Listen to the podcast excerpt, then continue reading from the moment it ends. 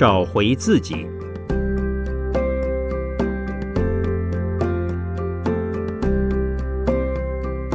圣严法师著。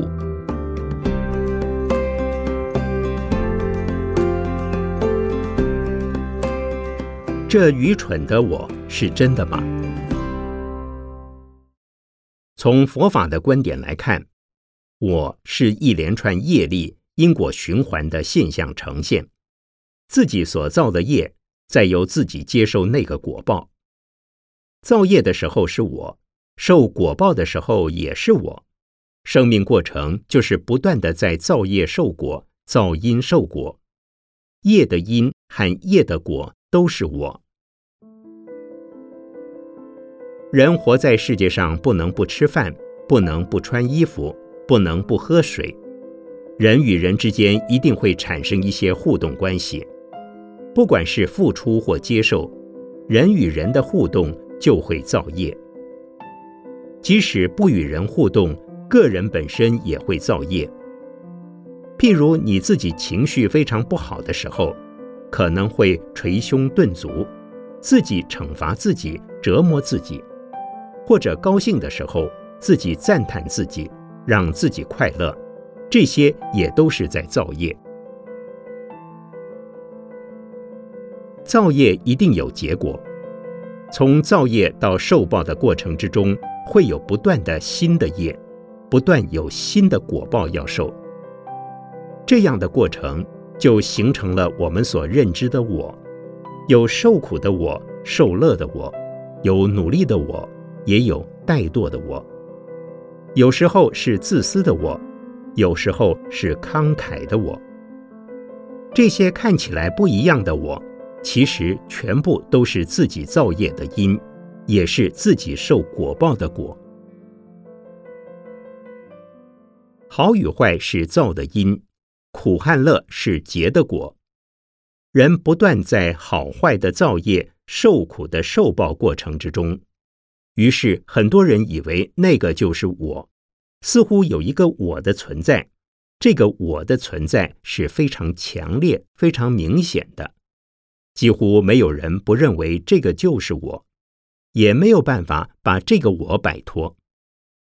但是，我们不妨仔细思考一下，这个我是真的吗？其实，一般人认为是我的那个我，就是一连串的因和果。但这因与果是永恒不变的吗？当然不是。因此，如果说自我的存在感是由于一连串业力因果的组成，当所有因和果都结束时，这个造业受报的我，自然也就不存在了。举例来说，譬如有人犯法坐牢，刑期一满，他犯罪的因就抵消了。出狱之后，他又恢复成一般常人，不再是罪人或犯人。可是，如果他再度犯罪，成为累犯，就又要被关进监牢去，但那已是另外一个因果过程。经过这个过程，刑满出狱了，就算是结束这一段的因与果了。所以，罪犯不是永远是罪犯，我们所以为那个造业受报的我，也不是一直都不变的。因与果也不是一直不变的，只不过。人往往处在受果报的阶段时，又在造新的因了。一般人都不愿意受苦，只想要享乐，不愿意多付出，却希望得到更多。这样自私自利的我，所得到的果报，可能短时间内很快乐，但是却要承受长时间的苦。这好比标会，一开始。就把会标下来，虽然一时间可以拿到很多钱，但这之后每一个月都要付钱出去，等于是拿长时间的苦来换取短时间的快乐。这样的我，实际上是苦乐相济，苦多乐少，苦中作乐，以苦为乐的。这个我是真的吗？如果是真的，那应该是一个愚蠢的我。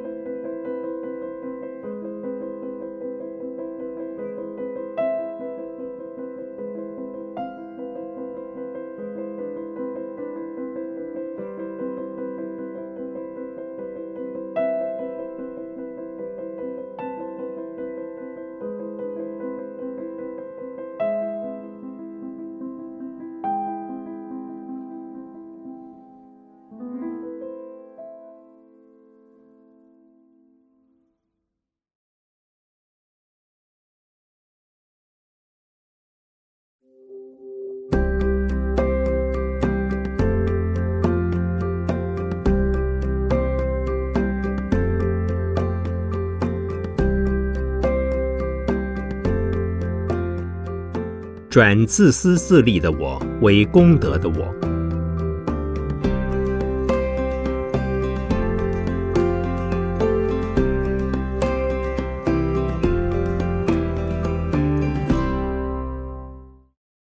在人生的过程之中，多半人都觉得有一个目标要去达成，这个要达成的目的是我，而正在往这个目标努力的也是我。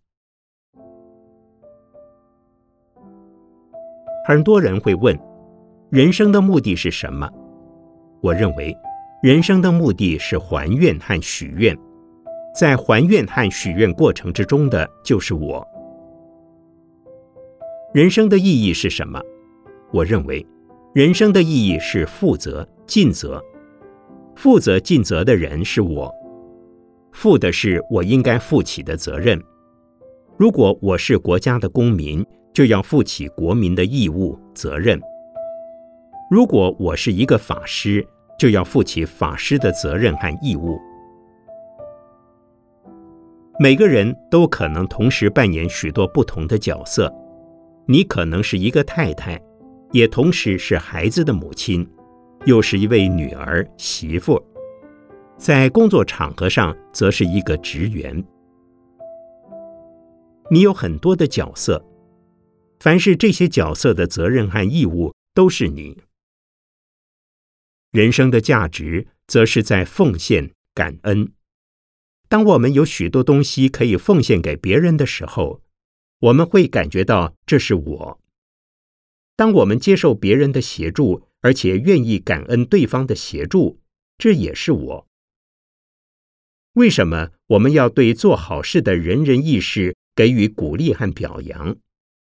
因为对社会大众很有意义，这可以让大家看到他们对社会的奉献，以及他们所受到的表扬与鼓励。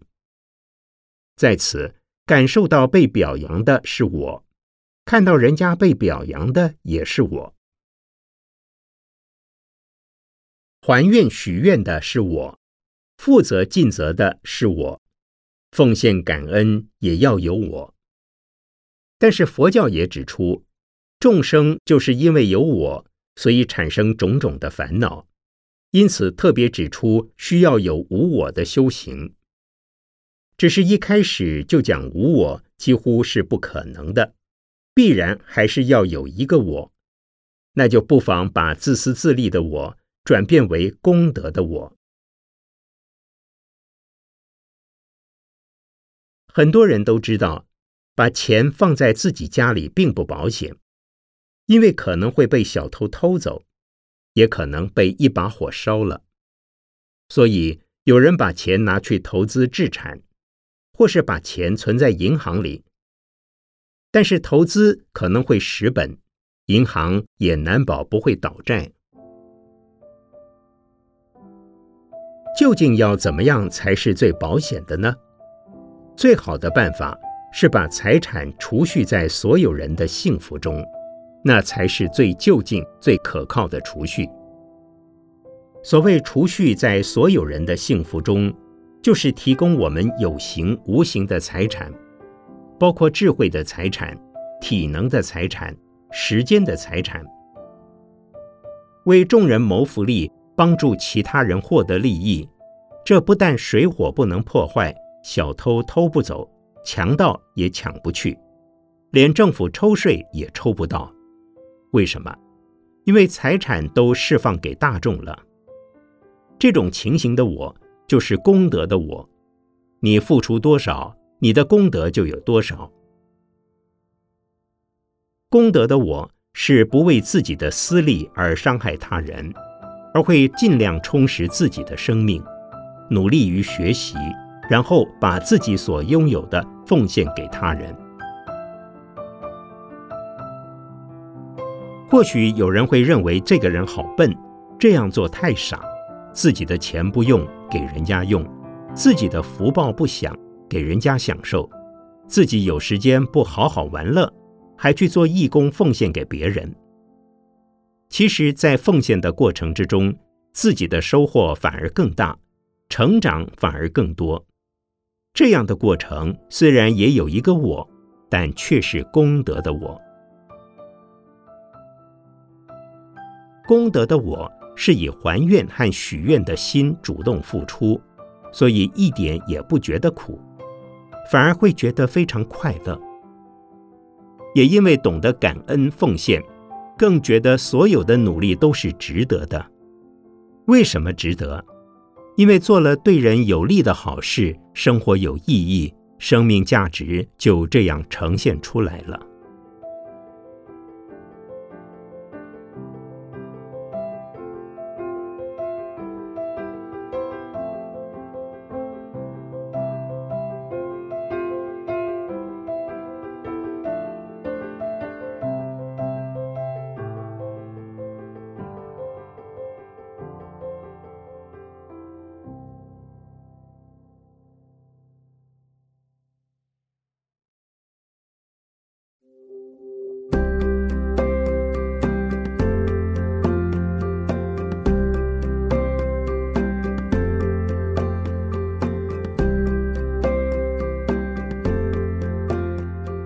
自我而非我。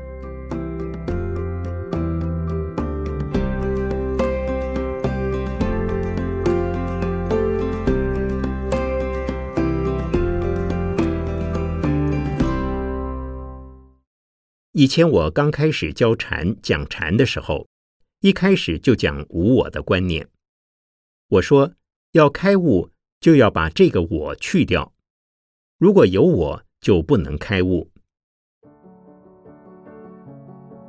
结果多半的人听不懂，一时间也不能接受这样的观念，因为通常的人都非常重视我，认为我是生存动力的来源。例如，因为我肚子饿了，所以我要拼命赚钱买东西吃；因为我希望有好名声，所以我努力工作，希望社会给我名誉荣耀。如果没有了我，就失去努力的动力。如果真的没有我，那我还来上什么课，听什么佛法呢？后来我也觉得这样讲佛法对初学者可能太困难、太高深了，所以决定先从有我开始谈起。其实佛法、禅法的修行都是从有我开始的。有我是个着力点，即使说我愿无求，也还是要有一个我来发这个愿。或是有人说，我的烦恼很多，希望能除烦恼而证菩提，达到无我的境界。这个无我的还是我，所以无论如何，一定要从有我才能到无我。一般人如果没有修行的功夫，根本不知道我究竟是什么。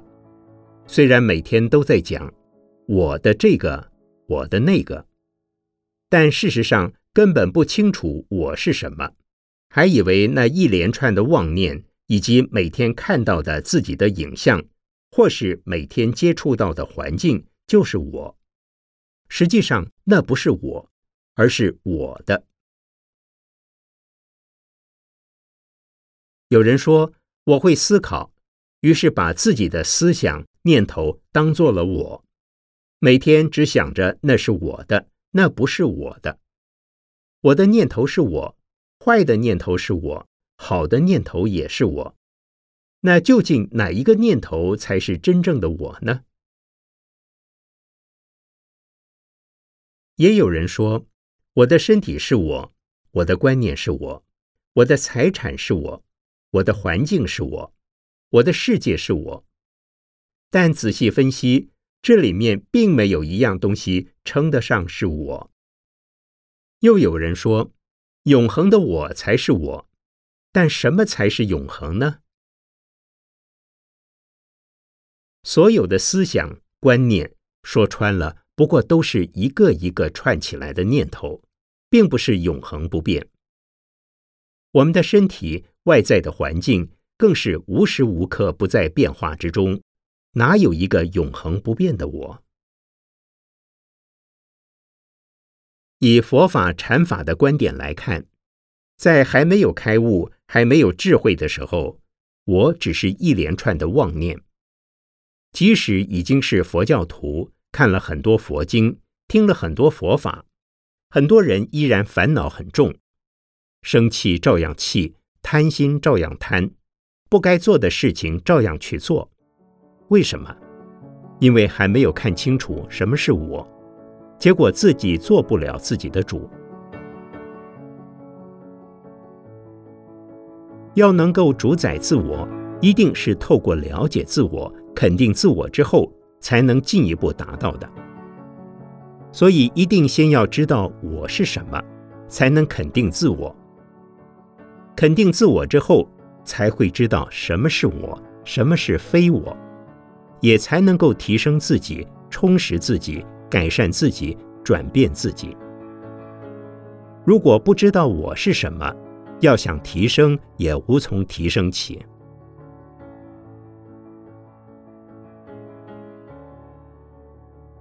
事实上，我是自我，也是非我。它没有一定的面貌，是可以透过修行来改善、转变的。当我转变了，所有我的也会跟着转变。了解自我的第一步，首先要摒弃我的观念，要肯定自我是假的，是虚妄的。然后在无我上成长自我，以非我为我，不应该产生的念头不要产生，不应该讲的话不要讲，不应该做的事不要做。相对的，该做的事情要努力做，该讲的话要多讲，该起的善念要尽量发挥。也就是要行一切的善，断一切的恶，能够做到这样。就能渐渐体会何谓无我了。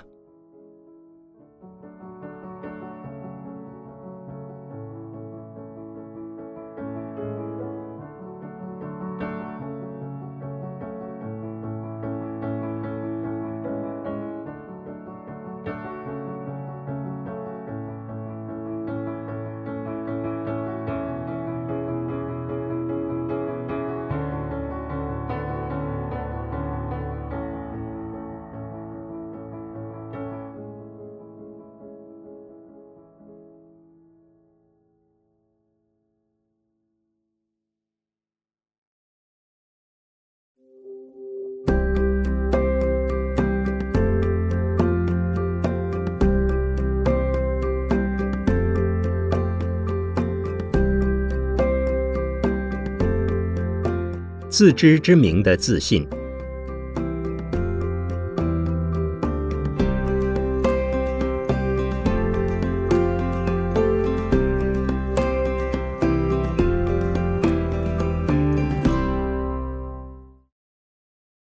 自信心是我们做人处事的原动力。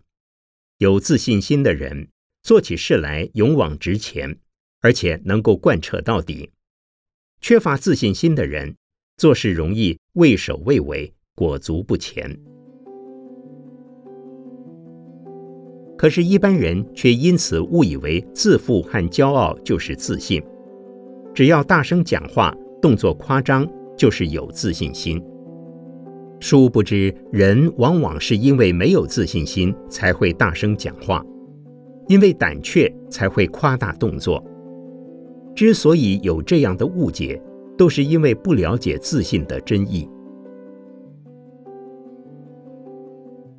自信来自于对自己的了解，对自己了解的越清楚，自信心就越坚定。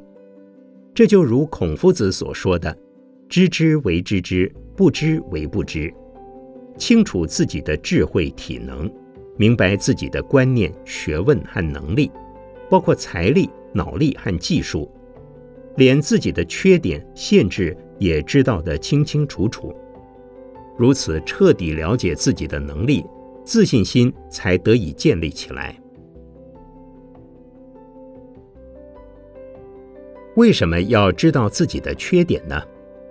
譬如，我某一天如果喉咙有一点沙哑，就应该要调整说话的声音和速度，讲小声一点。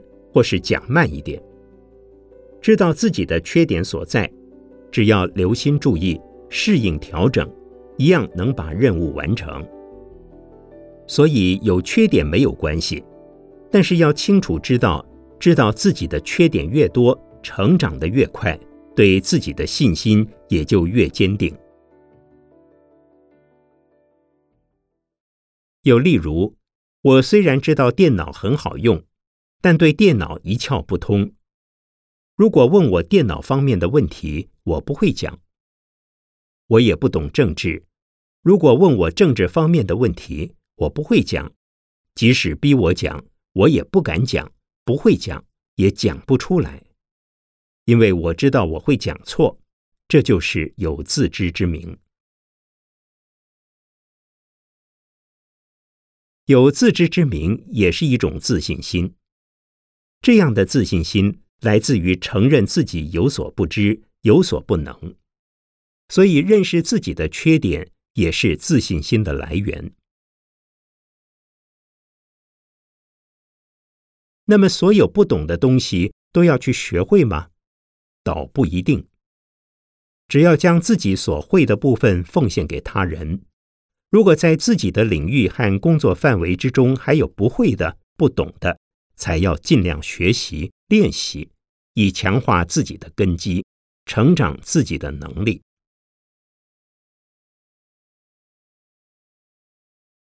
至于周边其他学问，只要略知常识就可以了，不需要特别放下自己的本行，转而摸索周边的学问。否则，就像俗话说的“捞过界”，这就像是。如果我以出家人的身份来谈电脑或政治，不就显得有些不伦不类且贻笑大方吗？自知之明也包括清楚知道自己的能耐有多少，能够如实了解自我，就能适时调整身心与环境的互动状态，充分发挥潜能，避免过多的担忧。由于担忧、害怕、得失心减少了，因此也就有了自信心。以我为例，我演讲或是教人修行，我一定很有自信心，因为这是我的本行，也是我所熟悉的。我只要将我所知的、所信的以及所了解的，如实表达出来就可以了。即使对方不接受或是取笑我，那也没有关系，因为每个人各有其立场和想法。但如果有机会，我会请教他无法接受的部分，或是笑我的原因。如果他说的很有道理，我也会欣然接受。自信心的建立一定是在于自知，因为自知，所以能够自我成长。因为对自我认识清楚，所以能够自我努力、自我奉献。能奉献多少就奉献多少，没有过多的忧虑烦恼，生活也得以自在。可见得，建立正确的自信心对我们的人生十分重要。